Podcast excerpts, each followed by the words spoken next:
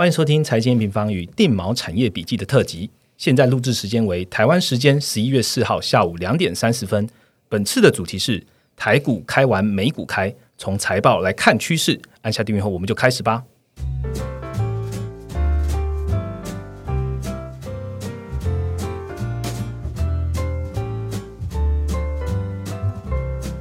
Hello，大家好，我是财经平方的 Roger。嗯，今天的节目也非常的特别哦。我们知道，从十月开始啊，台湾和美国的企业的财报季就开始开讲了嘛。那这个期间，其实不止我们针对重要的产业啊，还有很多媒体哦，就是不断的有 update 说啊，台积电啊、联发科啊、美国 FAMG、特斯拉等重量级的财报了。那有没有一个地方帮大家整理这些财报的重点跟一个同整的趋势呢？有。就是这里了哈，那大家听到了，那就可以好好来期待一下今天的内容了。嗯，这是除了 N 平方针对生产力循环下的科技趋势有重新来 review 一下这四大趋势有没有变化之外呢，我们还邀请到一个重量级的来宾，也就是我们定毛产业笔记的站长 Paulson 来跟我们一起聊聊喽。欢迎站长。嗨，Roger 好，Mark 好，还有 M 平方的听众朋友们，大家好。那我是定毛产业笔记的站长 Paulson。好。站长来了，我就第一个先就先问了，哎，为什么要叫地马？应该说跟 A 平方听众朋友来介绍一下地马好了。好啊，我们创站的时候其实有想过网站的定位，那是希望说可以透过一个基本面的分析来提供投资人一个稳健的投资航道。那其实金融市场里面是充满了危机跟风险的，就随时都有可能会摔跤。那我们也希望说可以有一个安稳的避风避风港给我们的投资朋友们。那其实船在入港以后都会有定锚的这个动作嘛，所以我们认为说这可以给大家一个就是安稳。投资的一个品牌形象，嗯，我相信就是 N 平方的听众朋友，或许也有部分他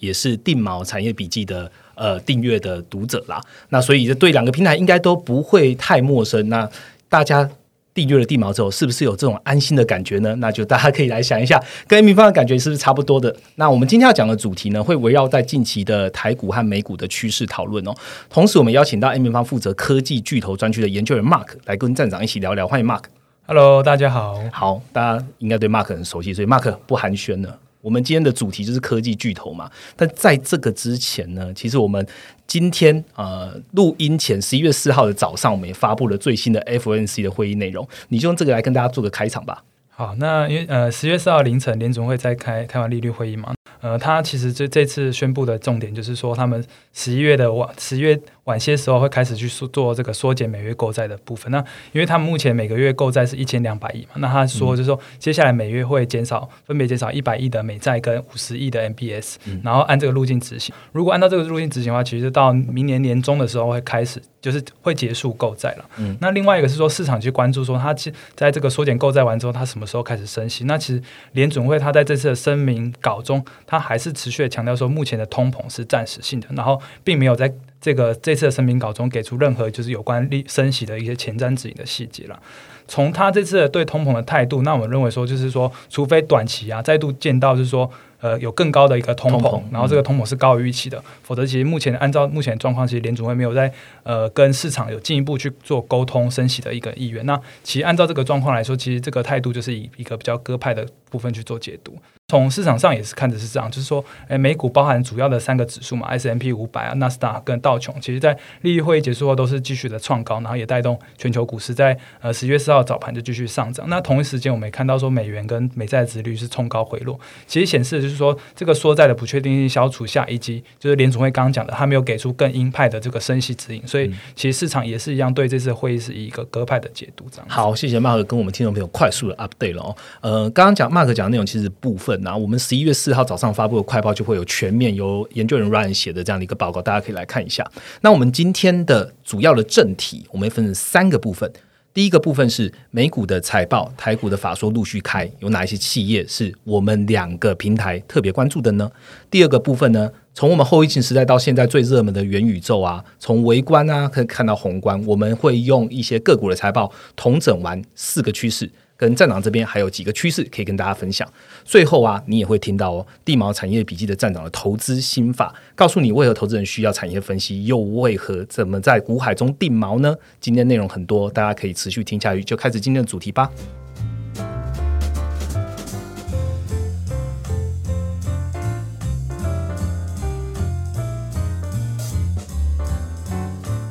好的，我们进到了第一个主题。呃，近期台湾迎来上市贵公司的一些法说会嘛，台积电在十月中的时候已经有召开了。那我们其实，在十月十五号也有发布台积电相关的快报，几个利多消息其实也带动台股从十月十六号到现在的涨势哦。N 平方的用户呢，应该都有 follow 到我们的快报啦。我我就想先来问问地毛站长哦，对于台积电最新的财报，你看到了什么样的重点呢？好，其实，在法说会前呢，外资圈普遍担心台积电未来的三大风险了。第一个风险是在于先进制程的资本投入是大幅的增加，所以有可能会导致长期的资本报酬率下滑。那第二个重点呢，是在于三纳米制程呢，是不是量产的进度会递延？那会不会被竞争对手赶上啊，或是超车？那第三个疑虑是在于说，手机市场目前已经饱和了，出货量不再成长。那到底推动半导体市场持续成长的一个新的动力会是什么？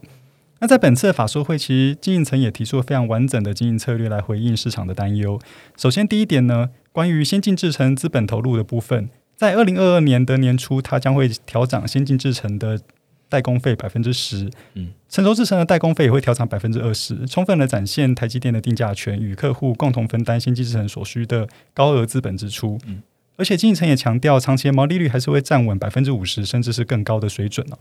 那第二点呢，就是关于三纳米的进度，预计三纳米会在二零二二的下半年量产，但因为生产的周期比较长，所以二零二三年才会开始贡献营收。营收贡献的时间点呢，确实是比以往来的递延哦，因为过往大概都是新的制程会在每年的第二季出来。那这也导致 Apple 的 A 十六晶片呢没有办法采用三纳米的制程，首批大规模的订单呢，有可能会是下一代的 N two 晶片哦。那关于第三点，就是手机市场饱和的问题呢？其实台积电也强调，尽管是出货量没有在成长，但是五 G 手机的细含量呢是持续增加，也就是每一只手机搭载的晶片数量是不断的往上在提升的。那所以这个五 G 手机的渗透率提高，还是会带来很稳健的成长动能。另一块呢，就是在 HPC 高速运算的市场，则受惠于 AMD 在 PC 以及 Server 市占率持续提升的趋势，未来也有可能会接到 Intel，甚至现在有很多的。科技巨头都开始自制 CPU 或是 GPU 嘛，所以 AI 运算以及高效能 GPU 呢，这会变得更加的重要。而这些都是台积电未来持续成长的机会。那总结来说的话，我认为台积电三纳米制程贡献的时间点呢，虽然比预期中有些落后，但是制程技术还是领先其他同业。尽管 Intel 制定了非常积极的一个技术蓝图，一年要提升一个世代，但是过去 Intel 从来都没有做到，台积电也没有做到过啊，所以我认为这个蓝图其实就是仅供参考而已。只要台积电能够维持技术的领先的话，在先进制程就可以拥有比较强势的定价权。未来先进封装的话，也可以提供客户更高的一个附加价值来维持它的资本报酬率。好。站长讲的非常的完整哦，基本上台积电的法说的重点，刚刚听上一段，你就可以把它整个 wrap up 起来了。那我们来看一下 N 平方，如果用总金的角度，用循环的角度，是怎么样来看半导体这个产业的呢？Mark，我们 N 平方这边来看半导体的话，就会比较分成是呃长的周期跟短的周期的部分。那长的周期就是这个五到八到十年的一个产品线的一个周期，那短的这个。呃，周期就是这个库存的周期是一个三到四年的状况。那产品周期的部分，我们其实认为说，在 AI 啊、五 G 啊、电动车这个趋势不变的这个情况下，其实像台积电刚刚讲到这三纳米的制程，其实它结就是记着苹果跟 Intel 之后，其实。还有包含很多科技的大厂也都在跟他们跟台积电陆续谈更多长期合作的机会，所以我们认为说，在这个长情产品线的趋势之上，这个台积电都还是有一个呃不错的状况。其实要比较需要留意的，反而是这个短期库存的部分。其实我们可以看到说，台湾电子的下游的它库存也开始出现一个堆积的状况。那包含就是说，呃，全球的经济开始恢复正常嘛？那因为他们的疫苗是打率都已经到一个呃很高的一个水准。这样，那包含说去年就是远端工作的状况是说，那个商品消费购买的高峰已经结。过去之后，我们可以会比较担心的是说，这个呃短期库存堆积的状况，那包含就是说下游的那个变板啊、机体啊。那我们从总经的这个 PNI 台湾的 PNI 的库存这个数据，也可以看到它持续在攀升，都会反映说短期会有一个库存调整的一个隐忧啦。总体而言呢，从循环跟产品来看的话，我们认为说，其实在产品。的这个周期是持续往上的话，其实短期呃库存突然会有一个转折的话，那还是要去选择说比较跟长线趋势有关的部分。那有一些可能是像像下游，它比较跟是呃一些比较成熟的状那个半导体的话，可能就会去面临到一个短期去库存的压力，所以我们还是选择说，呃，可以受惠长线产品周期的那些公司比较为主，这样。OK，所以简单来讲，就是短期的话会有可能会有些许的库去库存压力。那等一下呢，呃 p o s o n 其实也会带到对于低润低润一些产业呃的公司的一些看法哦。但我们认为长线来看的话，受惠于产品周期的高阶五 G AI 这些的应用还是很高，所以生产力循环驱动下的半导体的的成长力基本上还是看得到的哦。好，我们讲完了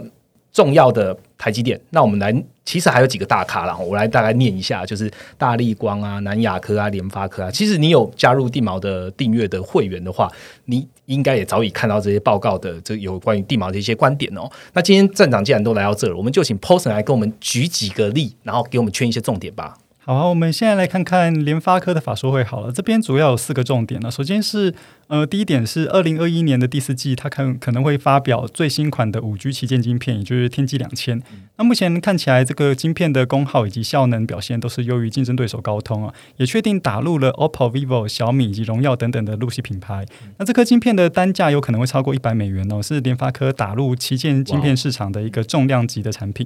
那如果说这个晶片卖的不错的话，可能就能带动联发科五 G 手机晶片在二零二二年还是会有一个不错的成长性。另外一块呢是在 WiFi 六的部分，WiFi 六渗透率呢目前也是持续的提升哦。那陆续导入了各项的终端产品，比如说 iPad 啊，或是一些呃 Notebook 等等。那近期很夯的元宇宙呢，其他的硬体装置外也是需要高速的 WiFi 来支持，所以 WiFi 六渗透率呢在二零二二年会有很显著的提升。第三块是在 PMIC，也就是电源管理晶片的部分哦。这部分也是持续受惠于五 G 手机搭载的电源管理 IC 是越来越多的一个趋势哦。那第四点呢，就是为了反映晶圆代工成本的上升，像刚才提到说台积电要涨价，所以在二零二一年底呢，台联发科也会重新去调整各项产品线的定价策略哦，所以带动二零二二年的毛利率还是有机会再持续成长。那再我们来谈南南亚科，刚刚 M 平方有提到机体相关的观点嘛？有提到库存调整的这个部分，那机体市场其在二零二一年的第三季季末开始，就是进入一个是库存调整期。那以机体库存的状况来看的话，我认为应该需要两到三个季度来进行调整，所以我们认为机体市场有机会在二零二二年的第二季开始。呃，进就是完结它的库存调整周期。嗯，那目前机体市场呢，因为产品持续叠加，所以市场也很悲观啦。但是，因为我们认为说机体市场未来还是有一些需求存在，所以我们并没有到那么悲观了。目前机体市场最关键的两个终端应用呢，其实就是手机跟 server 嘛。那 server 呢，在最近几年成长其实非常的快速，所以它已经超越了手机，成为机体市场最大的终端应用。那值得留意的是，Intel 会在二零二二年第一季发表 EagleStream 的这个平台，AMD 也会在下半年发表它的新的伺服器平台哦。所以二零二二年的伺服器市场是非常热闹的。那在二零二二年的第二季开始呢，EagleStream 平台的放量出货有可能会带动对于机体的需求。那虽然新一代伺服器的平台都是采用 DDR5 嘛，那但南亚科本身没有量产到 DDR5，不过目前呢还是有很多的终端产品呢是只使用到 DDR4 或者 DDR3。所以国际大厂把产能转进 DDR5 以后呢，其实 DDR4 或 DDR3 的供给就会跟着减少，这对南亚科的供需结构来讲还是相当有利。好，谢谢地毛站长已经帮我们讲完了两个比较重要的哦，呃，包含了联发科，还有还有南亚科。好，那如果你还想听，譬如说。呃，大力光或什么的话，哎，请到地毛产业笔记这边来看一下地毛站长他们是怎么样去评估各个台股的一重要台股的一些分享了。那我们看完了台股大咖之后，我们来看一下，一样是市场目前状况是一片好的美股哦。近期刚刚 Mark 有提到，美股的三大指数基本上都创新高，财报开到现在呢，呃，截至月底啦，就是 S M P 五百的财报优于预期的加速来看的话，已经有高达八十 percent 优于预期，尤其里面的科技板块更是有九十 percent 的。家属是优于预期的，市场除了这样子一个状况很好之外，也在渲染一个元宇宙的世界嘛。那请 Mark 来跟我们分享一下这个 FAAMG 的财报重点。那讲到元宇宙的话，当然就是以这个。大动作去改更改名字的这个脸书为主了。那脸书改名叫做 Meta Platform 嘛？那其实呃，它这个元宇宙的布局其实就是比较是一个长期的布局了。那某种程度上也是想要去转移它目前呃数位数位广告的这个生意上面有遇到一些逆风。那怎么说呢？我们就先来看一下脸书目前的营收。其实脸书目前的营收呢，它九十五 percent 的营收还是那些社群平台上面的数位广告为主，像是 Facebook 啊，或者是 Instagram 这这一部分。那它的总营收是两百九十亿美元，这的第三季的总营收，季增是持平的，那年增是大幅的趋缓到三十五点一 percent。那之前是前一季是五十五点六 percent，那这一块是不及市场预期的。不及市场预期，主要原因就是来自于这个呃苹果那个隐私权政策，就是它的 ATT 的部分，其实已经对这个这些社群平台的数位广告产生了一定的冲击。那呃，脸书其实，在财报公布之前，就是在九月底的时候，他们就已经有在他们的呃官方声明就有去警示说，其实他们发现目前在成效追踪上面是有出现一些问题的，就是说，呃，一般广告主在广告投放之后呢，他们会去持续的去追踪，诶，这个转化率的状况。因为现在这个苹果 ATT 的这情况，让他们这个成效追踪的状况是明显的出现低报的，也就是说，可能转化率本身本来有二十五、二十趴，可能但是这个实际报实际报出来的数字可能就比这个还低，那这个都会去影响说，哎，其实他们广告主实际掌握不到他们现在上线的这些数位广告的成效，那当然就会影响他们对广告支出的投放，那就进而到影响到脸书的这个数位广告营收的部分，那这个是呃。苹果 ATT 隐私权政策的影响，那还有另外一个冲击，就是比较针对是一个短期，就是 Q 四的部分。那因为 Q 四是欧美就是传统的消费旺季嘛，他们在十月底有呃黑色星期五到超级星期一，这是他们呃会大量消费购买的时间点了。那其实他们也有针对这 Q 四给出一个猜测，那这个猜测预测区间是非常大的，它预测年增率是十二点五 percent 到二十一点一 percent。那这个区间为什么这么扩大？那主要也是反映刚刚讲的这。呃，刚刚讲的就是这个苹果 ATT 的政策，在短期可能还有一段时间需要去重新的去调整。那另外一个就是现在市场在一直在讲的就是供应链缺工的部分。那确实，在供应链缺工这个情况，已经有可能去影响到原本消费旺季的部分。就是说，呃，这些广告商呢、电商呢，他们可能在消费旺季之前呢，就会。呃，就会开始做一系列节庆的一些广告预算的投放，但是他们目前状况是说，这个商品有有可能有缺货，那当然就会进而去减少他们在节庆之前的这个广告的投放。我觉得这个东西是有根据，就是说，其实从脸书还有 Snapchat 的财报电话会议都有去反映这件事情。那因为他们财报会议公布的时间是在十月底嘛，那代表说他们应该已经有看到一些状况，就是在十月这段时间已经有看到一些状况，因为这段时间可能也是这些电商会开始做一些广告投放预算的时间点。于是说，我货没有那么多，我也不需要做那么多广告了。对对，OK。那这个都会去影响到可能 Q 四他们在数位广告的这个旺季的广告营收的部分。那这个点就会变成是他们接下来的一个不确定性。好，那下一个呢？已经也换了名称的，已很久之前就换了名称，Alphabet 的 Google 呢？对，那大家还是习惯叫它 Google 嘛，对不对？那这个 Google 的话，也是它也是数位广广告公司，因为它的营收在数位广告的部分也是来到八成以上嘛。它这一次对这个 A 苹果 ATT 的影响就相对比较小了，嗯，因为它它这次的总营收年增还有到是十一点零的 percent，那其实年增的表现上是明显优于其他数位广告板块，像是 Facebook 啊、Snapchat 等等。那其实这边很很明显的原因就是说，其实投放在 Google 上面的那些广告主产业是相对比较分散的。因为投放在脸书的话，比较大部分都是电商或是一些网络服务，嗯，但是在 Google 的话，可能就会有包含一些像是旅游业啊、像金融业啊，那这部分都会去受惠，就是今年以来经济重启，然后包含全产业复苏的部分，这些广告主在去年可能相对就是大幅的去减少广告支出的部分，都会堆到今年就大幅的增加，嗯，那这个都是有利于 Google。那另外一个是说，Google 的广告投放渠道是非常多元的，那像 Facebook 就比较主要着重在社群平台，但是 Google 的话，它可能它有 Gmail，它有搜寻引擎啊，还有它的呃 Play Store 啊。它的这个掌握的第一手资料也是比较多的，所以它比较不会受限于说苹果去限制呃其他厂商去拿它的资料的部分，因为它本身的第一手资料是最多的，所以它在广告追踪上面也是比较没有问题的。嗯，所以这个是呃，Google 在这一季它明显比较没有受到苹果 ATT 的影响，那当然也就反映在就是它的股价上面，它的表现是优于 Facebook 的。好，我们下一件 A。A A 就是 Amazon，那 Amazon 的话，第三季的营收是一千一百零八十亿，一千一百零八亿美元，那年增是十五点三 percent，那这个。年增率也是大幅的放缓了，那当当然这个就跟全呃经济的循环有关系了，就是说目前的商品消费已经过了一个高峰，那其实电商最好就是在去年，那所以也会垫高今年在计算年增率的一个机器，那可以这个东西就是如预期的去发现一个增速大幅放缓的部分，那这个主要是在电商它的主要的电商事业体部分，那那它在另外一块就是它的企业云端 AWS 这块的营收还是有出现加速的，那这个东西。它的年增进一步加速，而且它的营业利润占比是接近六成，所以到目前为止，它它的企业云端的部分还是它主要最主要的获利引擎。呃，它这一季还有另外原因是，就是说我们刚刚讲到供应链瓶颈嘛，那另外一个问题是缺工。那其实缺工也导致说他们在营运电商上面有出现一些成本比较高的问题，就是譬如说你在电商在物流的部分就要聘请司机嘛，他们反映说在司机招聘这块其实大幅的增加这个薪水。然后让他们就是在这个获利率的部分就是大幅受到影响，因为 Amazon 来本身他们就是呃本身他们在经营理念上就是比较以终端消费者为主，所以他们不太会去做转嫁给消费者这件事情。那这个呃短期增加的成本都会被 Amazon 自己吸收，都会影响到它中短期的一个获利的表现。好，那下一间 Microsoft，那下一间的话是这个微软呃，微软第三届总营收是四百五十三点一亿美元，那这个年增是二十二点 percent。二十二点零 percent，那这个呃，其实因为微软是一个更久一间的公司嘛，其实它的它目前的这个营收年增率在二十 percent 以上，其实都是高于它过往长期的一个平均趋势线的上面，所以它这个二十 percent 以上的营收呢，这个都还算是一个非常不错的一个成绩单。那其他的三个事业体的部门都是包含它的智慧云端啊，还有这个生产力和商务应用，也就是说像 Office Office 系列那一块，还有个人 PC 电脑那一块，还有包含。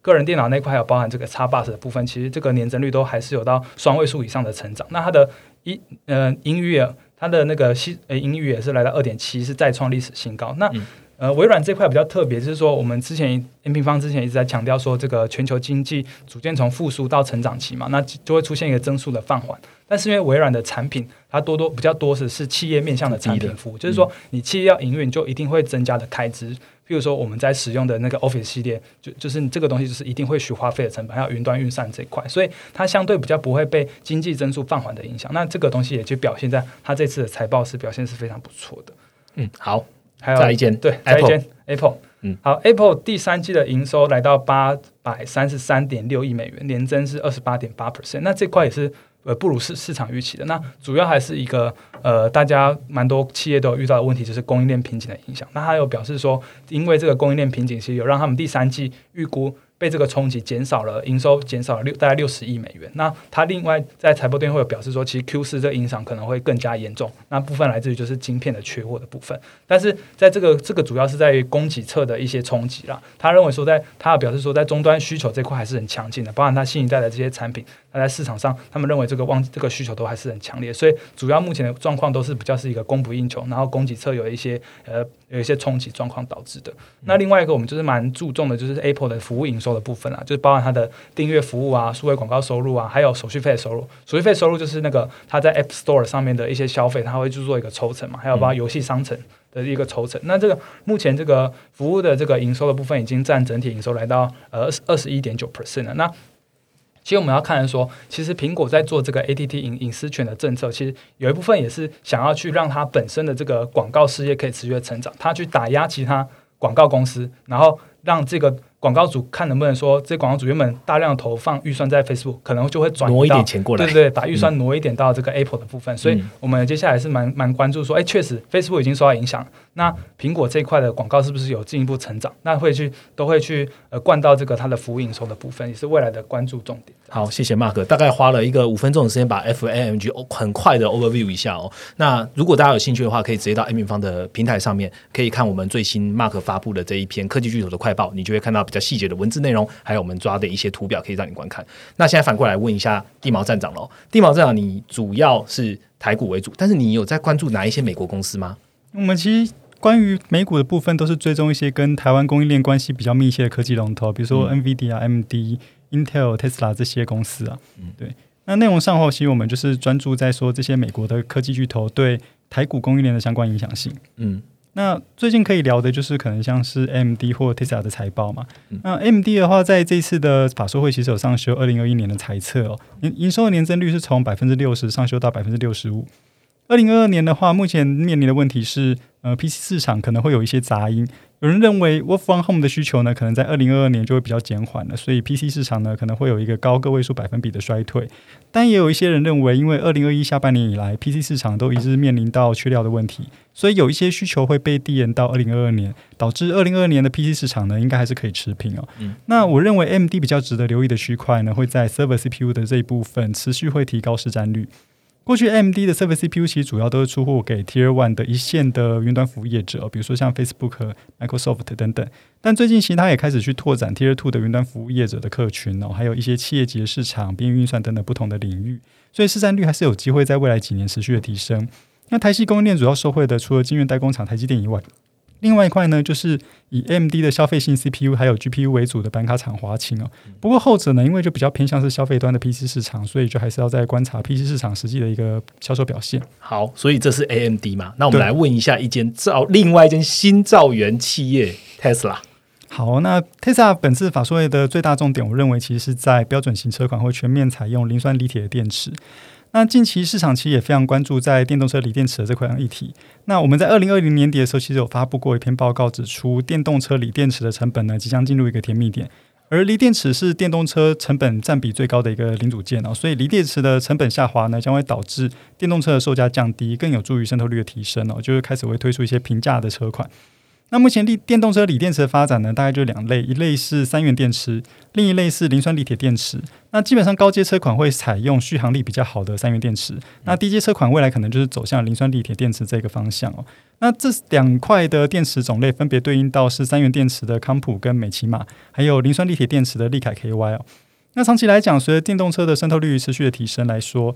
锂电池材料的需求呢，一定是会等比例的成长哦。但要留意的是，锂电池正极材料产业其实是一个比较分散的产业结构。台系的锂电池正极材料供应商在国际上呢，都是属于比较市占率低的小厂，所以厂商的议价能力会比较取决于整体产业的供需，来被动接受产业供需推导出的一个价格。那这也会面临一些原物料波动的潜在风险哦。嗯，我这边也想要呃额外问一下站长一个问题哦，就是呃最近有看到新闻，Tesla 它在美国的充电桩，它好像也是为了要去布局它的充电桩网络的市占率，所以它变成只要一万两千块台币就可以在家中买一个 AC 的一个 charger 了。那站长，你对于这一块有什么样的看法吗？嗯，其实当然充电桩跟充电枪这些就是关于基础建设的部分，也是未来电动车产业趋势的一大重点哦。那其实台系也有不少的连接器厂哈，有去做这一块，比如说像台达电在中国的白牌充电桩这边就已经经营了非常久。那另外就是像是建和兴啊，还有像茂联这些做连接器的公司呢，他们也会受惠于电动窗的这个趋势。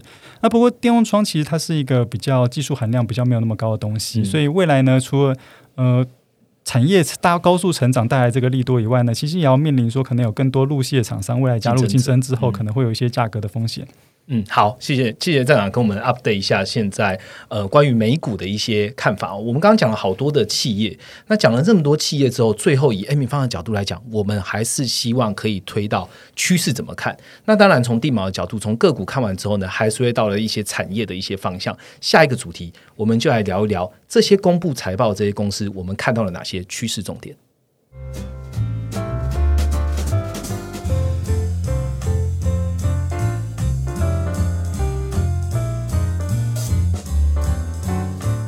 好，马上进到第二个主题哦。这个主题我们会聚焦在科技。呃，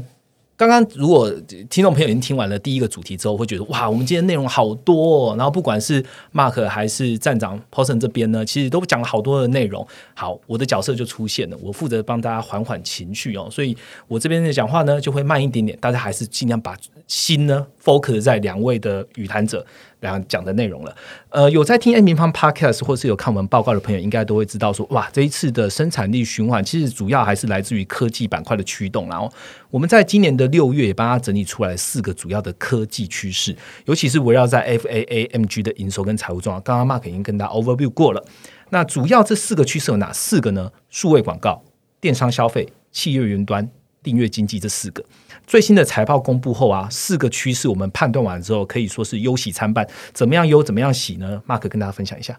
好，那我们就先从这季变动比较大的这个数位广告来讲好了。就是说，呃，这一季这一季的这个苹果 AT 的影响，其实确实是高于预期的，包含。呃，社群公司的管理层跟市场的预期这样子，那前面前面有稍微提到，那其实这个东西在脸书的财报电会有去表示说，其实这个东西最主要的影响就牵涉到两件事情，就是数位广告的成效追踪跟锁定目标 T N 能力。那这个成效追踪，我觉得是最主要呃市场没有去考虑到的部分，就是说这个成效追踪是这样，就是说呃刚一刚广告组做投放嘛，那通常他们可能你你会实际去追踪转化率，但可能他。因为这个东西推推动之后，它可能要延迟三四天之后才实际真真的知道说这个实际的转换率是多少。有可能是说实际的转换率是比它呃，可能是实际转化率是很好，但他比较晚知道，那就变成说他已经提早达到他的目标，但是这个数位广告多上架了好几天，就多花了这个触及的费用嘛。那另外一个是说呃，这个成效不好，就是说这个数位广告成效不好，那他也是晚了三天之后才知道。那这个状况也会不好的状况是说，因为其实广告主本身就会去每天会去及时去追踪他的状况。那如果成效不好的话，其实可能就要立刻去跟动文案啊，或是这个图案编排的方式啊，去更吸引说呃触及的人去点击，然后甚至到转换购买的部分。因为它这个延迟底类也让广告主比较那个的去反映这件事情，所以以上这两点都会去增加广告主在。呃，这个投放广告的这个报酬率的部分，当然这个东西就会呃去影响到，进而影响到社群广告的这个营收的部分。那 Snapchat 有表示说，其实呃苹果推出了这个 SK，呃就是它因应这个 ATT 政策，它要推出另外一个成效归因的工具，叫 S SKAD Network 的部分。那他有发现说，呃，这广告主发现就是说。这个归因工具呢，跟其他的这个第三方的来源是有出现结果背离的情况。就是说，以往他们比较知道说，诶，这是综合很多数据源，他们发现说，哦，这个这个广告应该是有效的。那他们知道说，那我们要怎么去做调整？但是现在问题是说，新的这个归因工具跟之前的状况都是背离的情况下，让这些广告主会出现一个无所适从的情况。所以从以上这两点，我们可以发现说，其实这个苹果 AD 的影响，可能还是在短期会变成一个影响。就是说，就算是这个社群平台啊，他们推。赶快的去做这个呃优化调效，把这个追踪广告成效追踪能力进一步提升之后，但是其实广告组。也要重新适应这一组工具，然后找到这个新的新的这个数位广告工具的 know how，然后再进一步的去调整。所以我们认为说，这个短期可能都还是会有一些影响，然后这个东西都会对这些呃数位广告公司产生一个营收的冲击。那另外就是供应链的部分，我们刚刚在这个呃 Facebook 的传统消费旺季这个东西有稍微提过嘛，所以我们认为说，其实 Q 三到 Q 四啊，都是会有一个短期营收的不确定性。好，那我们来讲第二个趋势好了，电商。好，那电商消费这一块，就是当然就是这个是因为电商的呃消费的部分了，商品消费因为去年的高基期，那目前就出现一个大幅的放缓。那我觉得这个是正常的现象嘛，当然本来就不会预期说呃今年的消费还会像今年电商消费还会像去年这么好，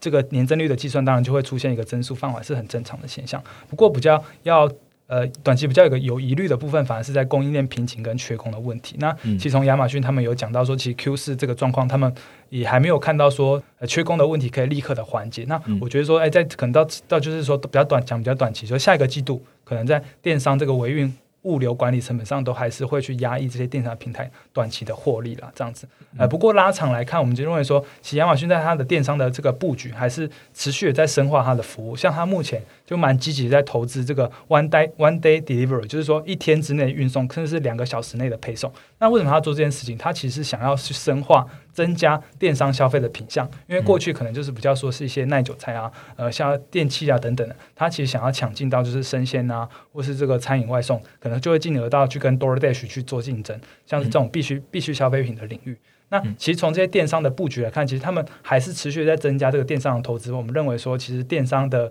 带来的变异性，还是会给它这个长期的渗透率是一个呃很好的发展。那目前的话，其实就算这个电商消费啊，在高基期放缓之后，它的电商渗透率也还是保持在呃高档的十四 percent，那我们认为说这个长期的电商渗透还是会持续下去的。好，那现在讲刚刚讲的那个呢，其实是比较忧虑一点点需要注意的地方。我们来讲还是保持很好的。好了，第三个趋势，企业云端。那企业云端的话，就是这块是在后疫情之后有真的出现一个明显成长加速的情况了。那其实，在从亚马逊的 AWS 服务啊，像是还有微软企业云端的呃的这个部门来看，其他年增都更进。出现进一步的加速，然后保持在三十到四十 percent 的水准。那就是说，其实云端以这个云端运算平台来讲，好了，其实像亚马逊、微软跟 Google，他们就是算是在整个全球的市占上面算是一个领先的地位。三者的市占合计起来就占占超过七成。那以这样的高市占的状况，但是还可以维持到一个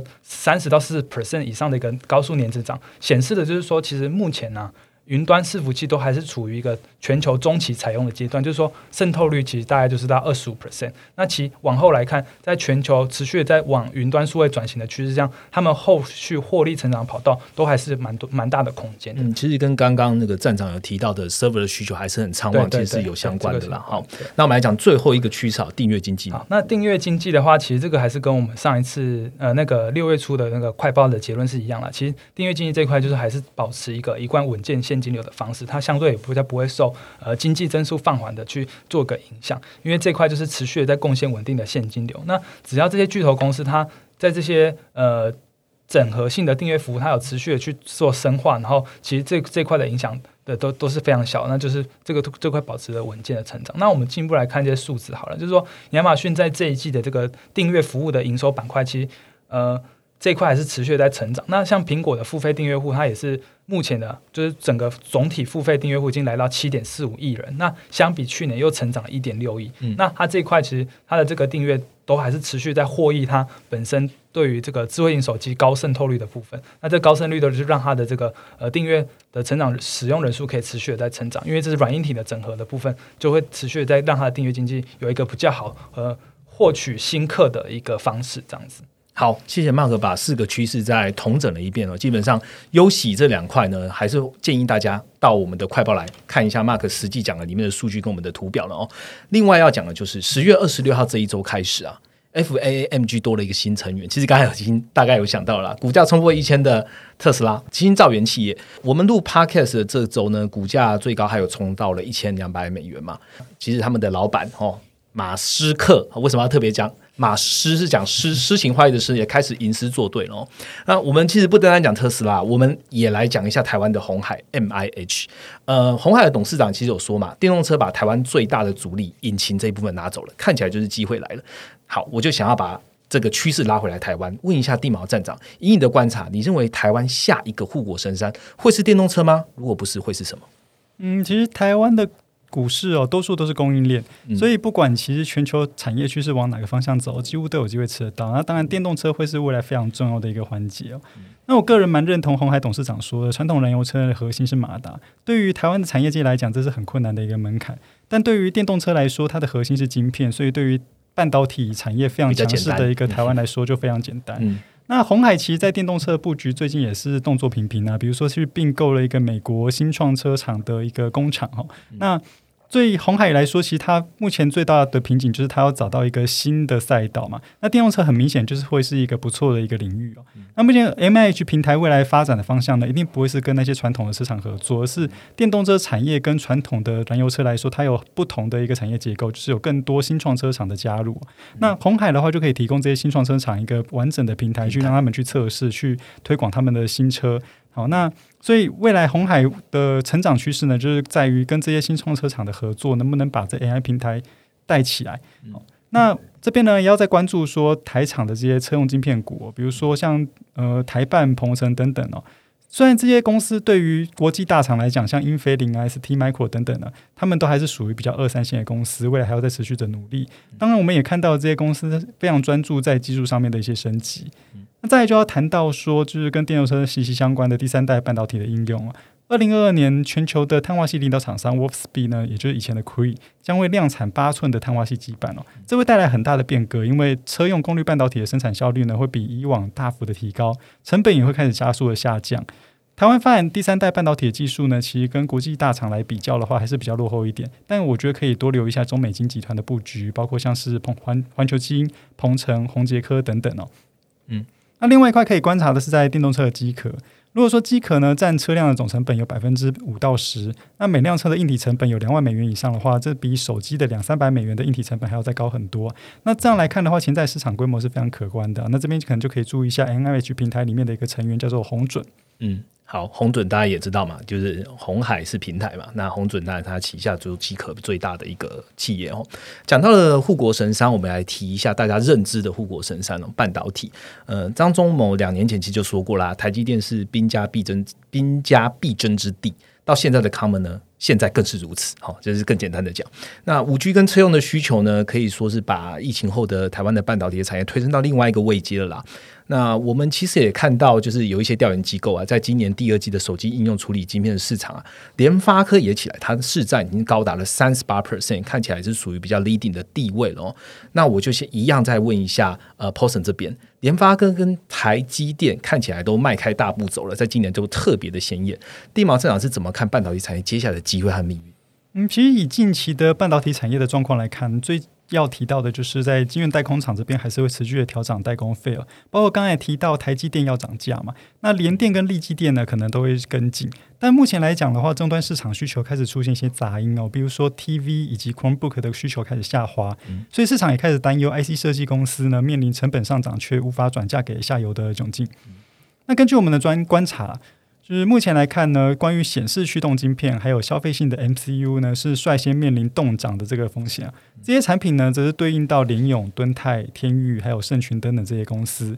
那在 WiFi 晶片以及电源管理晶片、车用晶片这些目前还是相对比较缺料的一些产品来看的话，这些厂商就比较有能力把成本转嫁给下游的客户。比如说 Broadcom 呢，已经决定要调整 WiFi 晶片的报价，那瑞萨呢也要调整车用 MCU 的报价，所以相关供应链呢都有可能会跟进涨价。那就分别对应到了 WiFi 晶片的联发科跟瑞昱，还有一些二线的 MOSFET 或二级体公司，比如说刚才提到的鹏程跟台办。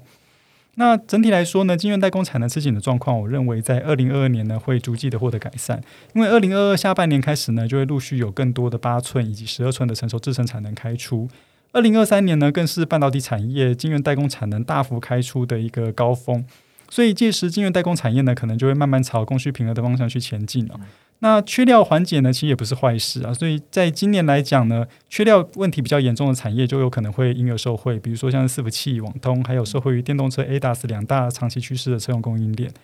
那伺服器产业在二零二二年呢，就是刚刚提到 Intel 以及 AMD 都会推出新的平台嘛。那台湾半导体产业里面呢，像是伺服器主板管理晶片的供应商信华，还有 PCIe Retirement 的供应商普瑞 KY，都会受惠于伺服器升级的这样趋势。另外呢，也可以留意一下伺服器板材层数提升，采用更低损耗的铜箔基板哦，所以相关供应链也会受惠。嗯，在我们看到网通产业的部分，二零二一年呢也是面临到零组件缺料的问题，这个在二零二二年也会获得很大程度改善哦。比如说最近呢，智毅的财报公布啊，毛利率优于预期，表示说在网通产品缺料以及成本上涨的压力呢，慢慢转嫁给客户了。那这些网通产业其实，在二零二二年也持续受惠于 WiFi 六以及五 G 车联网等等多项的长期趋势的发展。除了刚才提到联发科跟瑞昱以外呢，也可以留意一下一些下游的网通信用厂，比如说刚才提到财报优于预期的智毅，那未来中磊跟启基是不是也有机会财报可以优于预期呢？再要留意的是，Broadcom 最近呢已经发表了新一代交换器晶片哦，所以在二零二三到二零二四年就会进入一个八百 G 的时代。所以光通讯磊晶片的联雅，还有下游的白牌交换器大厂智邦，以及一些做铜箔基板的台耀，那在八百 G 时代的话，可能都会获得一些规格升级的一些受惠。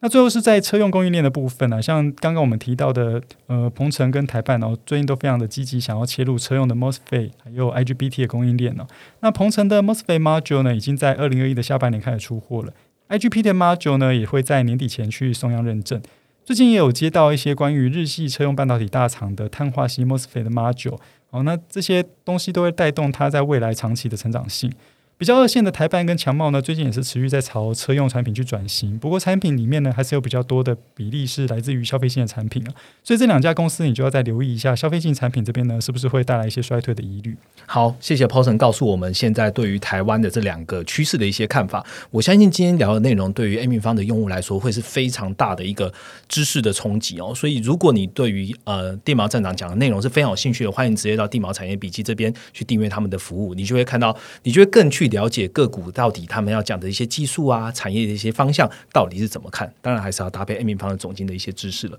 我们再花一点点时间让两位来聊一聊最新大家都在讲的 MetaVerse 好不好？我觉得呃技术层面来说，当然我们都不是那么的熟悉，不是这么厉害，但我觉得可以借由这个正夯的话题啦，我们用经济啊或者产业的。角度来聊聊后市的发展，跟我们要关注什么样的议题？好了，Mark 在这一次的快报中也有些微的提到，是不是可先跟大家分享一下？脸书在做这个 MetaVerse 的话，就是一个它比较长期的布局了。那这件事情其实它的目的就是在寻找说，呃，目前的手机已经饱和之后，它下一个世代的生态系什么是是在哪里？那主要是在终端装置的部分。为什么它为什么它要去做这个思考呢？那主要也是从这次的苹果 ATT 的影响可以发现啊，就是说目前脸书啊，在智慧型手手机这个生态上面，它的掌控性是比较低的。如果其他间像是苹果啊，是 Google，它在这边做一些隐私权政策的改动，那都会去让它的广数位广告生意都会遭到一定的冲击。他这件事情就是说，哎，我的最主要的生意的命运被别人掌握在手里，那这件事情对他来说是一个非常不舒服。不舒服的一件事情了。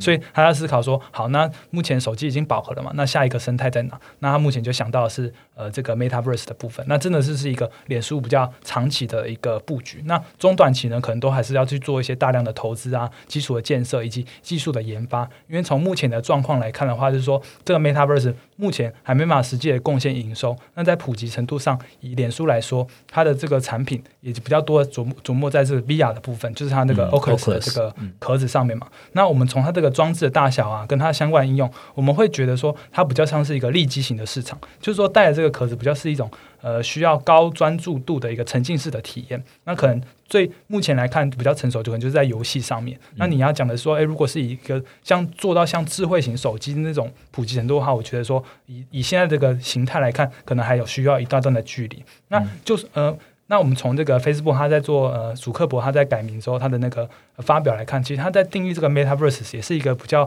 呃模糊，它其实并没有很明确的定义说，那未来的 MetaVerse 到底是长成什么样子？那也是因为这个模糊的空间，所以才让说，哎，市场其实对这件事情有更多的想象力。那我觉得说，在这个情况下，其实它都还是在摸索，以及说持续在技术开发，说，哎，到最后可能是 VR，可能是 AR，或是更多的终端装置合合在一起，然后形成一个呃，大家目前想象的一个呃元宇。做的一个样态，嗯，好，那我们以目前呃这个短期营收来看，其实刚刚有提到了，就是说在这个。它的这个 VR AR 板块的业务营收板块，其实它的占比还是非常小的，大概是二点五 percent。那可能到呃，如果按照目前的成长速度来看，其实也到二零二四年之后才能贡献到二十 percent 以上的营收。那这个都还没有包含获利，就是说，其实这段时间都还是比较多的是在投资支出的部分。如果要讲到获利，那可能是更久之后的事情。但是我们认为说，呃，虽然中短期都还是在一个投资布局的一个阶段，但是既然脸书这样子高歌一呼，然后他直接去改名，那显示说这个他要去 all in 这个 Metaverse，我觉得也会去影响到其他的呃呃竞争对手，像是这些巨头，或者说在供应这个全球的一些供应链，都可能会去响应这件事情，然后更积极的去往这这个 Metaverse 做布局。所以，呃，以这一个这个观点来看的话，其实元元宇宙这件事情，可能就是真的是未来可能十年我们需要长期关注的。呃，一件一个趋势了，这样子，那持续去呃关注这件事情的发展。那呃，这个 Facebook 的这个营收板块啊，我们其实也有放在这个前台，所以我们可以持续的去关注说，Facebook 营收板块在这一块它的成长速度。那另外一个是 ETF 的部分，其实呃，我们我们也发现说，其实很快就有一档叫做呃 Meta 的这个 ETF，那它里面就包含了所有可能跟元宇宙相关的呃所有股票，都是在这个被动型的基金。那这个股票代号是 META。那就就是 MetaVerse 的前面四个字这样子。嗯，好，谢谢 Mark 的分享哦。刚刚 Mark 提到就是 Facebook 的营收板块啊，我们可以去关注，就是它的名称就是 Reality Lab Revenue 这一块的成长。那其实我们也都写在快报中。好，META ETF，我们去拆解了从 M 平方的 ETF 的专区里面，直接去看它里面的持股细项，你就会发现它最大的持股还是 NVIDIA。好，那我就来问一下站长，站长也分享一下 MetaVerse 的。元宇宙的一些看法，还是就是买包 NVIDIA 就对了。嗯，当然买 NVIDIA 是很好的选择，毕竟是一个非常厉害的公司啊。那如果说你想要从供应链的角度来切入的话，其实你要第一个问的问题是，这个市场规模可以成长到多大？嗯，就是它的 TM 就是可以到多少的量。那我目前我自己认为，就是这个市场的规模最终可能会发展到像类似现在 PS 五啊或者 Xbox 这样子游戏机市场的这样的规模。那他们产品单价其实也非常相近的，可能就是一台机器可能两三百块的这个硬体成本。好，那所以呃，如果我们把这个东西两个来对比的话，我们就会发现说，这个 ARVR 装置对于 ODM 这种大厂来讲哦，它的营收贡献度可能不会太有意义啊。那我们呢，如果要切入这个硬体供应链的话，可能就要从晶片的角度去做，就去挑那些比较小的公司哦。那除了刚刚我们提到联发科跟瑞昱以外，哈，就是我们认为说这个元宇宙会需要很多很多的高速 WiFi。好，那专攻 WiFi 射频晶片的利基呢，也是少数可以跟国际大厂 Skyworks、Qualcomm、Broadcom 等等公司抗衡的一些比较台系的 WiFi 晶片公司。那最近呢，因为立即受到 WiFi 主晶片缺料的原因，哈，受到一些冲击。不过最近产业界是认为说，WiFi 六的渗透率呢，在二零二二年会获得一个很大的提升哦，所以这表示 WiFi 主晶片缺料的状况有可能在二零二二年会获得一定程度的改善了。那立即主晶片缺料的问题呢，就可以稍微缓解，那带动二零二二年可以重返一个成长。好，谢谢呃站长跟 Mark 对我们这几个趋势的一些判断跟分析了哦。我们今天讲的内容非常多，但还没有完。下一个主题呢，我们来让听众朋友好好了解地毛产业笔记跟地毛站长本人喽。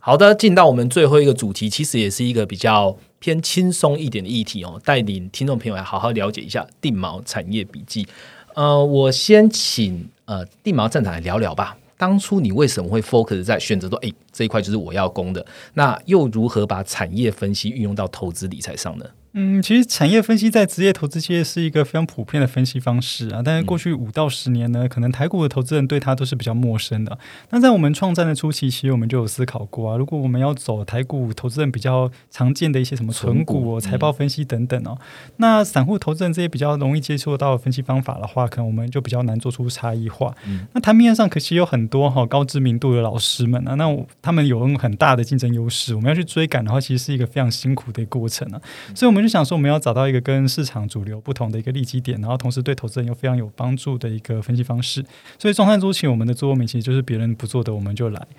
那相对于财报分析来讲的话，呃，财报主要是拿过去资料去进行一些量化的研究。那产业呢，就更注重从现状呢去推导未来，而且有更多的直性的分析哦。那也拥有更好的前瞻能力。